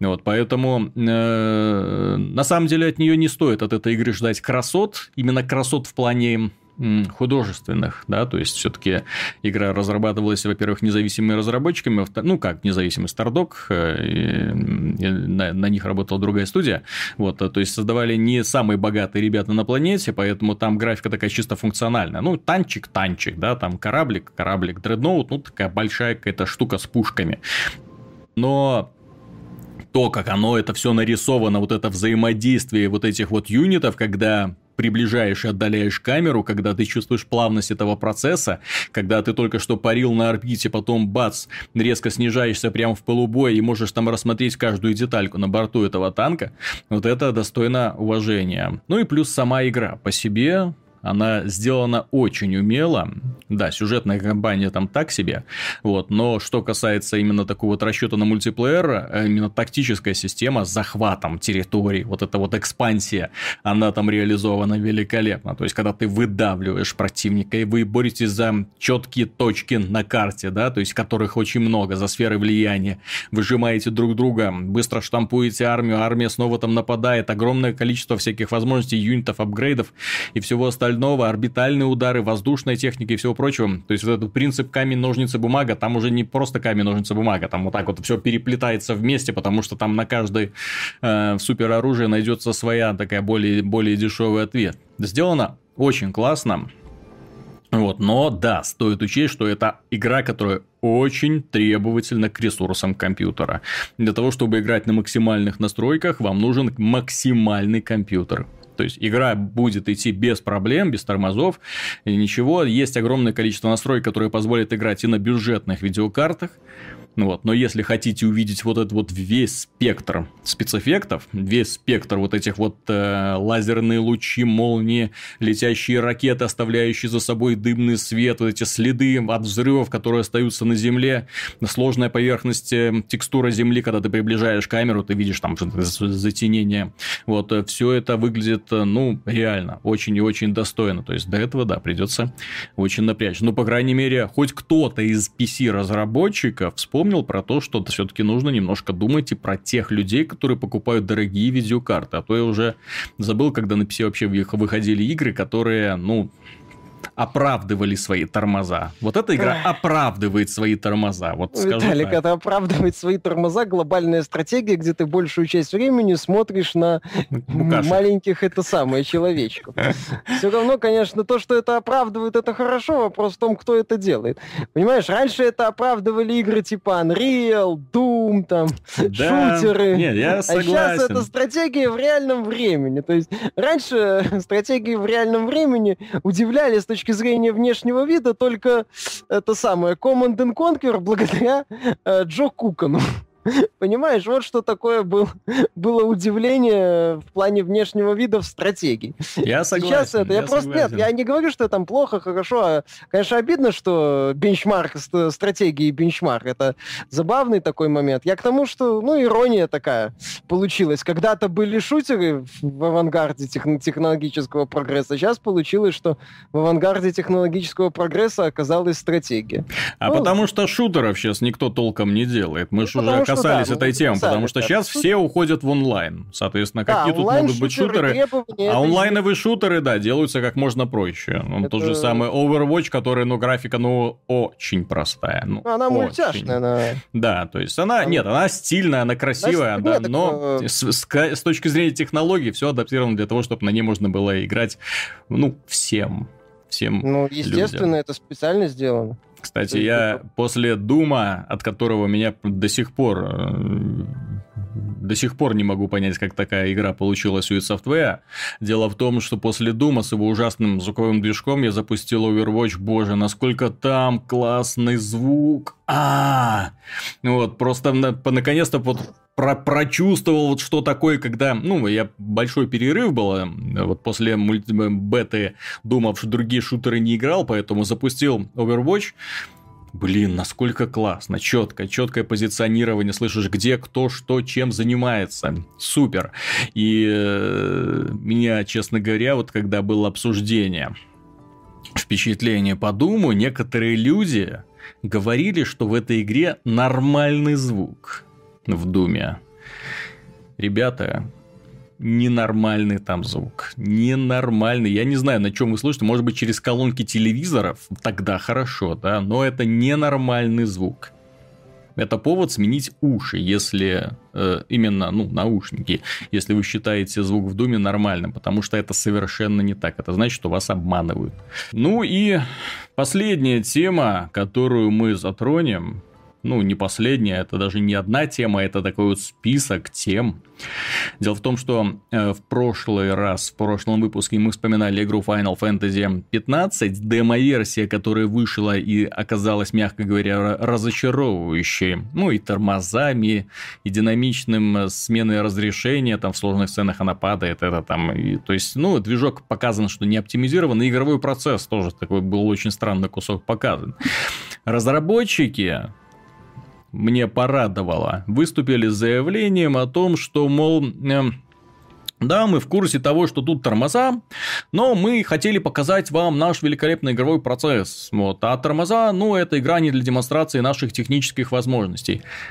Вот, блин, эта игра разрабатывается уже, кажется, миллион лет. Она постоянно на слуху. Сначала называлась одна, Versus 13, да, Final Fantasy Versus 13, потом она стала Final Fantasy 15, но она постоянно на слуху. Нам постоянно показывали какие-то красивые э, CG-ролики, нам постоянно показывали какие-то недоработанные демонстра... демоверсии и, или демонстрации какие-то. Вот постоянно, и вот до сих пор у вас нет рабочего движка, и эта игра создается, кстати, на том движке, которым нам упорно пускали пыль в глаза. Я уже не помню, как он называется, помните? Люмия или Люминус. Что-то, да. что-то из этого. Вот этот вот движок, демонстрация которого на презентации э, PlayStation 4, вот когда была первая презентация, и там показали вот эту вот демку на этом движке, которую запускали якобы на PlayStation 4.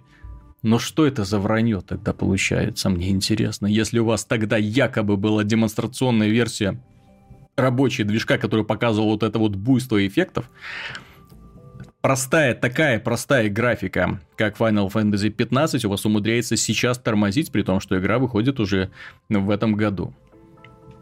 Я не понимаю. То есть, ну, что, да, что, что, что, что, что там у них вообще разброд в головах происходит, особенно когда они пихают ну, такие неудачные сцены в демо-версию. Сцены в игру, которую фанаты уже ждут давным-давно, потому что эта игра должна стать оправданием, извинением всех вот этих вот глупостей, которых они наградили Final, Fantasy 13 и последующих Final Fantasy 13.2 и Lightning Returns. То есть это такие проблемы, которые нужно было решать, вам нужно было показать такую версию, от которых бы у людей глаза загорелись. Они вот так ну, вот удивлен, да. удивленно домиком сложились.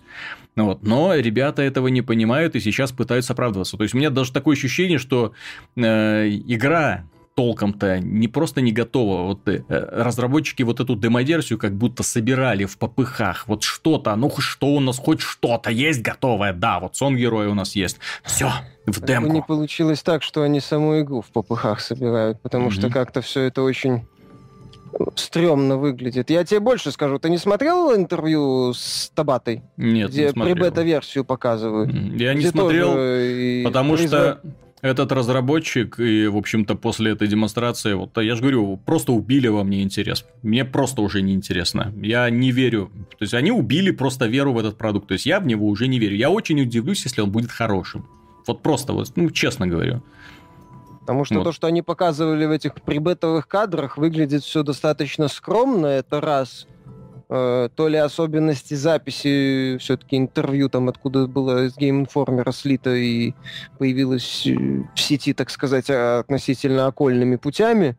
Ну, вот, может, это особенности записи, но и по производительности странные, и внешне там что называется, радоваться особо нечему.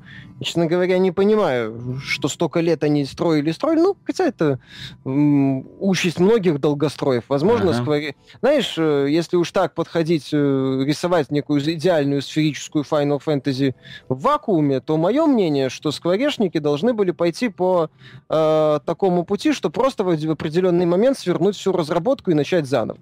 Вот, вот просто. Угу. Убить э, все, что было, признать, что типа все, проект отменен, и мы начинаем заново. Но поскольку Square Enix это компания, у которой денег, как известно, нету, mm вот, на все они же там... Даже про них были слухи, что они э, вначале не верили в успех... Э, да, про них, по-моему, Стерлинг говорил, что они не верили в успех PS4 и Xbox One, э, хотели перевести все свои серии на э, эпизодический фри-то-плей, Собственно, Хитман эпизодически в итоге и вышел. То есть, э, и, соответственно, они взяли все, что у них было, и начали это каким-то таким образом как-то хоть как-то сшивать, чтобы это все э, напоминало законченную версию. Мгм. Посмотрим, что будет, но я не исключаю, что именно все это, что, что все так и происходит. А, Ну. так- тогда еще одна тема. Это ж ребята не успокаиваются. Они параллельно ведут две глобальные Final Fantasy. Они же собираются еще выпустить и ремейк Final Fantasy 7. Самый популярный Final Fantasy всех времен и народов. И вот тут новость, которую они заявили, меня, честно говоря, задачила. Я поначалу думал, что Final Fantasy 7, ну, эпизодический контент, то есть, ну, эпизоды будут такие, небольшие, да, то есть, соответственно, эти эпизоды будут э, продавать там, ну, за условные 20-30 долларов, смотря на, какой срок они бы рассчитывают. Но эти ребята собираются превратить Final Fantasy 7 в серию э, игр, которые Ну, стоят типа пол- Final Fantasy 13. Да-да-да, то есть именно серию, серию игр, каждая из которых будет стоить столько, сколько стоит и Ну, они пока не версия, да. сказали, сколько она будет Ну, стоить, но я как-то не удивлюсь Мгм. на самом деле. Ну, ну там, Если- по-моему, было full size, да, да. Ну, они full size сказали, Мгм. ну, в общем-то. Опять же, понимаешь, вопрос всегда в том, кто делает. Делает компания, которой доверия сейчас особого нет. За исключением там нескольких ее внутренних студий, типа разработчики Deus Ex, Mankind Divided, которые скорее, так сказать, на, на мастерстве делают, нежели... Я просто, э, учитывая темпы разработок япо- японских вот этих вот эм, товарищей, темпы и то, как они готовятся, я боюсь, что первую часть Final Fantasy VII мы увидим, а вторую часть мы увидим через 5 лет. А потом еще через Нет, 10... через, пять, через пять лет мы увидим э, сборник на Мгм. новой консоли. 4, Или там- 4К ремейк, да? Да, То да, есть, да, да, да. мгм. Потом, может, лет через 10 мы увидим наконец-таки полноценные издания. Ну, опять же, тут других вариантов, увы, не было. Э, ожидать, что скворечники внезапно сдюжат э, полноценный ремейк э, финалки в одно, ли- в, в одно это самое, э, в одно издание, ну, это, Ну что, я, я ожидал, я надеялся. стандартам. Мгм. Ну, зря. Опять же, сама Final Fantasy, она очень большая, седьмая. Ну какая она большая? Люди, которые говорят, что она большая, блин. Вспомните, что такое Final Fantasy. Это набор маленьких, очень сам, самых локаций. Это... Ну, так ты ж не будешь сейчас делать эти маленькие Нет, локации. я, я, все понимаю, но люди, которые, они вспоминают то, как они раз за разом утюжили одни и те же локации, Final Fantasy 7 путешествовали снова и снова туда-сюда по одному и тому же большому миру, ну вот, и, исследуя всякие его уголки. Но уголков, если посмотреть, если разобраться, их не так уж и много в этом мире. И в этом уголке город представляет собой, ну, очень ограниченные Так такие в вот области. дело, что... Понимаете, люди, которые говорят, что такую гигантскую игру, ну какая она гигантская по сравнению Так с это- современными вот этими э, э, ролевыми играми в том же открытом мире. А Final Fantasy VII там структура очень простая. Есть глобальная карта, по которой путешествует кораблик, и, и есть э, набор мини-локаций, которые герой исследует, выполняя там определенные квесты. Так в Всё. этом вся и суть, что тогда и говорил Намура, собственно, что если они будут делать ремейк, то они будут делать ремейк как современную игру, то есть не будет большой город, будет, ну, то есть они не будут делать а, тупо седьмую часть. Они, собственно, про это сразу и говорили, потому что есть, а, поэтому и типа разработка большая, и эпизодическая модель, что они будут делать все с нуля. Основа останется только сюжет. Все остальное будет абсолютно другое. Да, то есть это не будет как Resident э, Evil ремейк, например, где, по сути, перерисовали особняк, вот, переделали графику, там некоторые загадки и добавили небольшую сюжетную линию. Учитывая то, как сейчас э, эм, Square Enix видит Final Fantasy, я думаю, что ребята были бы им благодарны за ремейк. Да, Просто но... тупо HD ремейк именно Но уров- будет вот смотри, вот уровня рези- ремейка Resident Evil. Я бы сказал им большое спасибо. Это перерисуйте задники, сделайте большие, красивые, интересные задники. Перерисуйте модели героев, чтобы они не смотрелись как буратины. И, и в бою, чтобы все, естественно, все это красиво, так жух, вот, и карты планеты, естественно, тоже. Ну, то есть такая вот косметическая работа, фактически, чтобы была произведена без ломания основ, чтобы была вот эта замечательная ролевая ну, система э, с прокачкой материи, да, чтобы была пошаговая боевая система. Ага, сейчас. Вот, э, для того, чтобы а вот именно исследовать... систему Kingdom Hearts кто будет совать? Расположение камеры, для того, чтобы ты вот, когда смотришь на локацию, сразу видел расположение там всех сундучков, где там что лежит, общение там с персонажами и прочими. То есть для того, чтобы, ну, не тратить время на всякую там ерунду. Вот. А если они собираются сейчас делать, ну да, давайте сделаем боевую систему Kingdom Hearts, все, пошло-поехало. Я не, ненавижу эту вот новую систему. Я, у меня Final Fantasy ассоциируется вот, это 4, э, 3 человечка с одной стороны, 3 человечка с другой стороны. Или 4 человечка, да, то есть и тынь, тынь, тынь, тынь. Потом вызов Самона, и Самон всех накрывает. Та-да-да-дам, та-дам, победа. Вот, разобрали очки, пошли дальше. Сейчас это работать не будет. Ну, ну блин, оно... не... сейчас Мне это нужно. Ну, тебе, может... Мне не нужен. хотя, хотя старая пошаговая есть, но она нудная. Сейчас такая система хорошо себя на портативе чувствует, собственно. Скворечники сделали свою Final Fantasy для портатива, которая Bravely Default называется. Она нудная. Вот. Ты, ты ж вроде у меня любитель покемонов. Ну так покемоны это портативные. Ну, и так... там один на один. Не, ну, нет, ну там замена. Два на два иногда. У, иногда там, там, Ну, да. там замена есть, по-моему. Ну. Да. То есть, ну, все равно ну, хотя сделай они лобовой ремейк, я думаю, что фанаты бы съели и были бы довольны. Слушай, фанаты да и, собственно... Resident Evil съели. Понимаешь, они сказали спасибо, Капком, давай еще. Нет, на тот момент они уже сказали, схема не работает, дайте что-нибудь новое. Ну, Микамери 4 сломал. Нет, вот. я, нет, я имею в виду ремейк Resident а, Evil. А, вот то, что вы, имеешь вы, в виду да, ремастер? Да, да, вот то, что они выпустили, фанаты сказали, давай еще. Капком, а, нам и понравилось. они потом выпустили. Да-да-да-да-да-да. Ты про... Я думал, ты про ремейк. Нет, нет, нет. Я, я, я говорю именно про ремейк. Вот это вот, э, рем... ну, ремастер. Ремастер. Да, это, да. Ремастер ремейка. То есть, то, то есть вот, вот такой подход фанаты... Ну, блин, вы делаете игру, которую будут играть в основном фанаты которые люди, которым это все интересно, которым это играть, которые сейчас не могут просто э, играть в эту Final Fantasy 7 не потому, что времени жалко, все-таки достаточно большая игра именно по прохождению, да, вот, а потому что смотреть больно вот на это. Ну вот, если бы не PS Vita, я не знаю, как бы я ее вот недавно перепрошел. Вот если бы не PS Vita, я не знаю, это бы это очень болезненно смотреть вот на вот эти вот фигурки, на эту вот пикселявую кашицу. И то, что они выпустили на PC, и потом на э, PlayStation 4, э, это, ну, я не знаю, это очень большие поклонники должны быть для того, чтобы это все купить и снова заново пройти. Ну, больно, просто глазам больно, вот эта графика уровня PS1. Ну, вот. Хуже всего то, что даже не Uh, да, там эти Square Enix идет странными путями иногда и все. Но меня больше даже смущает не то, что последний раз Square Enix что-то выпускала на большие консоли, грубо говоря, сама, угу. то есть своими главными силами. Когда это последний раз было? Final вот... Fantasy Lightning Returns, по-моему. Да я не, уверен, ну... что это делали какие-то подмастерья. Rise of the Tomb Raider. Нет, это не они делали. Да, это... Это ну, смысле, это ж, я имею в виду именно своими Нет, основными это... силами, которые... А, ты имеешь в виду японские? Да, да, да. Японцы не, не наследие? Не, ну вот смотри, они вот недавно был такой лютый, по, не недавно, уже так достаточно давно, но относительно Final Fantasy это недавно. Недавно была большая проблема с Final Fantasy 14, тоже очень с помпой анонсированной, игра вышла, и потом в течение года они долго упорно латали патчи, чтобы потом перезапустить версию с нуля, да, чтобы все, все это переделать. И более-менее как-то там игра живет, не знаю, прям, как она там сейчас прям существует. Ну, живет, вроде миллион подписчиков у нее.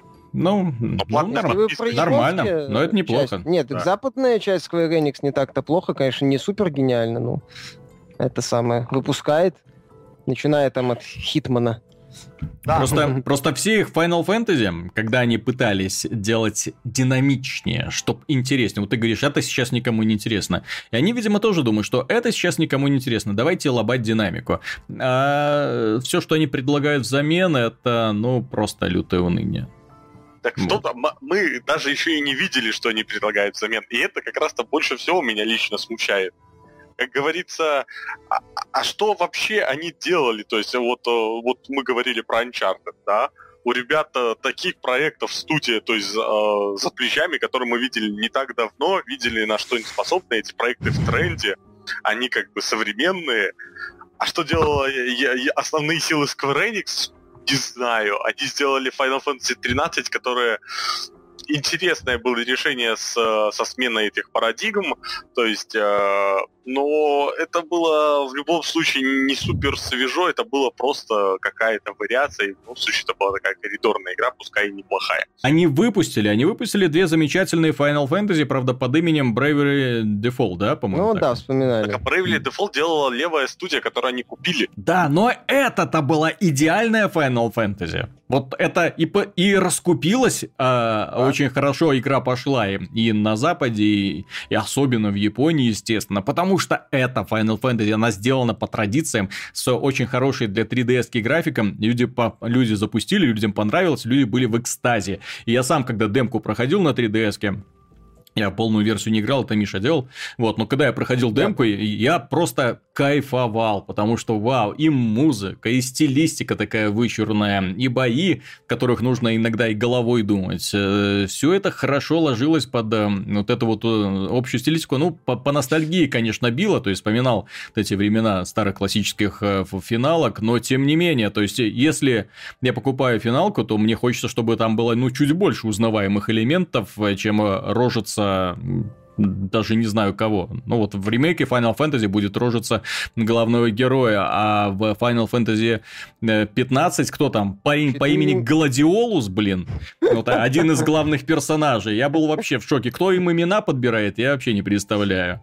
Ой, это да... будет, конечно, прекрасным мемом, да, то есть я уверен, что этот Гладиолус там будет отжигать, и какие-нибудь красивые скриншотики с его участием вскоре будут принимать, э, гулять по интернету но вот про просто отражение. Вот. И с точки зрения состава партии, и с точки зрения имен, и графики, геймдизайна, и отношения разработчиков к аудитории. В общем, все Кстати, плохо. Гладиолус по сюжету будет таким э, персонажем, который будет все время у всех спрашивать, а почему это так работает, а как это происходит. Потому что, да? Да, почему? Да, потому да, чувствую, да. будет смешно. Ну, а посмотрим. А... Пусть э, в любом случае, да, обидно, что мы уже об этом говорили, повторюсь, что Square Enix это та студия, в японскую часть которой верить пока не получается. Вот, западное подразделение вроде неплохо на, на это самое, на наследие Эйдос. Что-то едет, но этого как-то... Хотелось бы как-то, чтобы еще и они вспомнили про то, что когда-то были одним из самых величайших японских издателей, именно японских. Вот, кстати, насчет японских издателей, по поводу, возвращаясь к Dark Souls, знаешь, чем вот эта игра так привлекает в каком-то смысле? Тем, что это, наверное, один из последних, ну, я бы это назову авторский блокбастер. То есть игра, которая сделана не на Кикстартере, не это самое, не за какие-то копейки, вот, э, но при этом сделано так, как вот авторы конкретно они видят э, э, игру. То есть, и, как вот и самое главное, сделать. игра, да, которую они не пытаются, чтобы понравиться как можно большей аудитории. То есть не, нет такого, что Миядзаки приходит в студию и говорит, так, ребята, многие находят нашу игру слишком сложной. Надо бы упростить все это дело. То есть нет этого, они с каждым релизом, они наоборот гайки пытаются закрутить. Ну, не совсем еще. там вроде считают, что они там проще некоторые делают, но это уже ну, фанаты. Понимаешь, это уже фанаты, которые руку набили уже. Ну, конечно, когда ты уже пятую часть проходишь, ну, э, игру в серии условно, ну, вот это когда ты уже проходишь, ну, тебе и это будет казаться проще. А посади ты человека, который впервые подобную концепцию знает, это, ты знаешь, шокирует. Ну, я к тому, что они не делают изи, легкий режим какой-нибудь mm-hmm. там, э, чтобы, потому что добавь соус режим, игра потеряет свой шарм, и это Миядзаки, я думаю, понимает, ну, значительную часть своего шарма. Mm-hmm. Вот, и они именно делают игру так, как им хочется, как они видят, с такой японской дурью, вот, со странными монстрами, которые западные дизайнеры едва ли когда-то смогут нарисовать, с такими интересными решениями, со странным подачей сюжета неявно, когда, казалось бы, столько труд, ну, труд, труд сценаристов-то есть, все это прописывается, все это прорабатывается, а многие могут не найти. Это их проблемы, что они не найдут. Ведь большинство-то западных проектов современных, они такие, что тебе на-на-на, вот тебе вот тебе этот, вот тебе и вот этот целеуказатель. Вот, пожалуйста, только не потеряйся, только не потеряйся. Это самое. Хочешь увидеть сайд-миссию? Вот тебе четкий указать. Вот сюда, приди, пожалуйста, вот это вот, пожалуйста, выполни, вот, вот, вот это вот сделай, вот тогда тебе вот, вот, вот это, вот это и вот это будет. А теперь ты можешь делать это, это и это. Здесь этого нет. То есть это, я же говорю, такой вот проект, который с точки зрения, возможно, современной такой, ну, э, э, как это сказать, э, Удобный. В английском есть такое слово conventional, то есть э, общепринятый, э, наверное, так это я назову. Э, э, с точки зрения общепринятых каких-то составляющих, это глупо смотрится, не, неуместно, типа, а зачем вы делаете так, чтобы там часть э, контента вообще, возможно, и не увидел бы никто. Mm-hmm. Вот, при этом это контент не какие-то там секреты, это целые сюжетные линии. Вот, э, такой кусок игры, я бы даже сказал, пласт.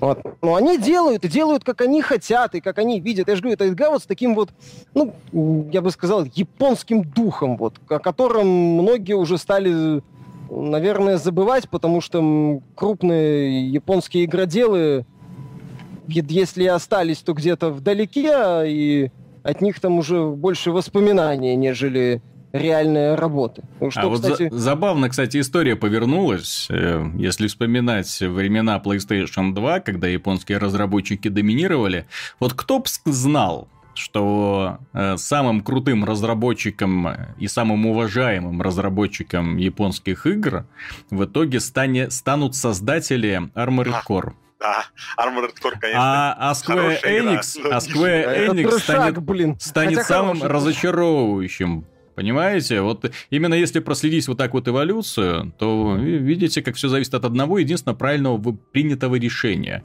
И даже когда ребята вот нащупывали вот этот вот новый жанр, когда они делали Demon Souls, в них-то тоже никто не верил. То есть, Ой, когда они... Souls это вообще что было? Это изначально она вышла в Японии, помню, версия, где был английский язык и все заказывали эту японскую она и стала версию. популярной. Да, это изначально был вообще такой онлайновый, странный, ну, такой проект для регионального рынка. Я тут боюсь ошибиться, я уже точные данные не, не помню. Так, но... В Америке издавал даже Atlus тогда. Да, Sony там капитально просрала с э, изданием. Э, она издавала ее, по-моему, в Европе, если или даже в Нет, Японии. нет, нет, я могу рассказать. Дело в том, что Скажи. они... Это была игра для внутреннего рынка, соответственно, там издавала игру Sony, в общем-то, создавали игру с поддержкой Sony. И Sony в итоге упустила, они не поверили. Вот это японское подразделение, оно не поверило, что эта игра может быть успешна. И поэтому разработчикам пришлось искать издателей. Причем из... поиски были с таким скрипом, с таким трудом шли, что в Америке в итоге их издавать взялась Atlas, которая, мягко говоря, не самый крупный издатель. Да? Да. Вот. а, в Евро... а в Европе Bandai Namco. И в итоге Bandai Namco получила больше всех вот дивидендов с этого, потому что они закрепились, они стали международным издателем данной игры. Вот, э, и в итоге вышла Dark Souls, вышла Dark Souls 2, и сейчас Dark Souls 3, которая является априори одной из самых ожидаемых игр этого года. И э, претендентом название лучшей игры 2016 года. И, скорее всего, получит какие-то плюшки. Ну, понятно, что тут это вот Uncharted, там, а Вот, но тем не менее, то есть, когда, если люди будут выбирать, то в итоге Dark Souls 3 это одна из тех игр, которая произведет наиболее яркие впечатления в этом году, потому что что-что, а не разочаровать, э, то есть она не разочарует э, по-любому ни поклонников, ни тех людей, которые придут, потому что здесь они, в отличие от Dark Souls 2, на самом деле найдут обновленную классную графику, на самом деле найдут э, кучу новых нововведений в механике, отличных боссов, врагов, великолепный разнообразный мир, именно разнообразный мир, то есть не придется вечно тусоваться в одних и тех же замках постоянно будет какое-то чувствоваться развитие. То есть ребята молодцы, ребята молодцы, но опять же, да, кто бы знал, что разработчики Armored Core бесконечных вот этого вот сериала, одна часть которого похожа на предыдущую, как будто создавалась вообще, знаете, так вот. Вот, а давайте выпустим еще одну часть, ну давайте текстуры поменяем. И, Пять моделей роботов новых и, добавим. Да, и новая часть пошла. Вот, поэтому... Я играл в нее. Armored Core. Она мне даже нравилась. Нет, так это бодрый динамичный боевик, но без претензий, вообще трешак, без претензий, да, на что-то трешак, больше. но в таком хорошем смысле слова трешак. То есть ты, когда в него играл, да, нам не нравилось, я там даже маялся с созданием роботов разнообразных. Мне это было интересно. Мне это, собственно, многие тогда фанатели от японских роботов, mm в том числе там благодаря сериалу Трансформера. А тут на тебе не трансформер, но хотя бы ты можешь собрать своего робота настоящего, ну, ну, такого. Но летает, да. Крутого, который и, на, и летать может, или там на гусеницах, или шагающий, или это. Вот, то есть они, по сути, ну, они вот это вот, это вот составляющую сделали, а все остальное там было, по крайней мере, мне моя память подсказывает, что так себе. mm Вот. Э, и в итоге, да, они сделали шаг в сторону и молодцы. То есть а Square Enix и многим японским... Мы, кстати, уже эту тему обсуждали, что им пора бы вспомнить, когда времена, когда они не боялись экспериментировать. Времена, когда, когда они не пытались нравиться. Да, не пытались. Ну, почему? Э, тот же Resident Evil, он все равно создавался с прицелом на западный рынок. Ну вот. Как и Silent Hill. Нет, так это хорошо, когда они пытаясь создавать игру по запад для эм, западной аудитории, да, вводя там американских персонажей, вот этих модных там э, девочек, эм, показательно брутальных парней, вот, они не боялись свою механику отстаивать. Они не копировали чужие механики, они делали свое, делали упор на этом. Так что их в итоге копировали западные разработчики. Вот, а, а в итоге, к чему мы пришли, ребята решили, не-не-не-не-не, все это слишком сложно, давайте упрощать упрощать. Упрощать. Смотрите, народ любит Call of Duty. Делаем Final Fantasy в стиле Call of Duty. Ну вот когда я вот эту вот фразу услышал от их раз... э, э, дирекции Square Enix, вот когда они разрабатывали Final Fantasy 13, я понял, что все, ребята поплыли. Я понял, что эта студия, ну, как бы совсем осталась без головы. Вот, они начали искать совсем другие пути, и вот так вот и получилось, да. Закончим мы данный выпуск очень позитивно. Помните, в прошлый раз мы упоминали про то, что очень возбужденный фанат Overwatch по имени Фипс если не ошибаюсь, так его звали, такое странное имечко. В общем, был такой на взводе от того, что, видите ли, в игре появилась сексуальная поза от того персонажа... Да, от... она и сексуальная. Ну, мягко говоря, не сексуальная, да? Нормальная вот. у нее задница. Не-не-не, нет, смотри. И там... Э, то есть, просто такой возмущенный такой, нет, надо поменять, надо все это убрать. Это, это, это срамота, срамота. Ну, вот этот персонаж, которому эта поза совершенно не подходит. Ну, и Blizzard прислушались к нему, сказали, мы уберем, Сделали еще. Убрали и сделали еще более провокационную позу у персонажа по имени Трейзер. Вот тут я просто смеялся, потому что кто-кто от Blizzard я такого вот троллинга, троллинга вот таких вот истеричных э, фанатов я не ожидал. Я думал, ну, убрали все-таки скромные, мирненькие, но ребята решили, нет, По мне так Blizzard, наверное, единственная контора наравне, наверное, с Activision, которым плевать, что говорит общество. А, Делаю, как хотим, это все всем нравится. Так наоборот, они обратили внимание на это. Появился инфоповод.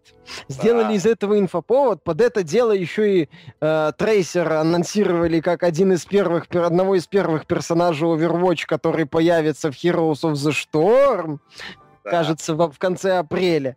Вот. Э, потом показали позу заменитель, которая тоже вызвала легкий Прекрасная поза, пров- провокационная. Да. То есть, если предыдущая была, ну, просто персонаж стоит, стоит, персонаж стоит себе повернутой спиной, и ничего такого особенного, то сейчас это явно такая игривость прослеживается. Поэтому товарищ по имени Фипс, очевидно, сейчас зубами скрежещет и пишет злобные кляузы, какое-нибудь феминистичное движение, чтобы те с плакатами вышли к офису Blizzard и начали отламывать когти у статуи Керриган, которая рядом с офисом установлена. Чтобы Анита Саркисян сделала такую же фо- фотку, доказала, что... Нет, это самое. Он пусть попросит Аниту Саркисян Вот, чтобы она сделала эту фотку и, не знаю, выложила в интернет в такой же позе. Я не, я не хочу представлять Аниту Саркисян в такой позе. Я как-то не могу подвести шутку, зачем ей это надо. Ай, представь в этой позе Ким Кардашьян. И будет тебе счастье, Миша. Ха-ха-ха. Здесь где-то должна быть шутка. Да, на этом мы выпуск закончим. Спасибо, дорогие друзья, за внимание. С вами был Виталий Казунов, Михаил Шкредов. Пока. И Антон Запольский-Довнер. До свидания. Великий специалист по Dark Souls, который, слушая рассказы Михаила, просто плакал. таки уже плакал и облизывался одновременно.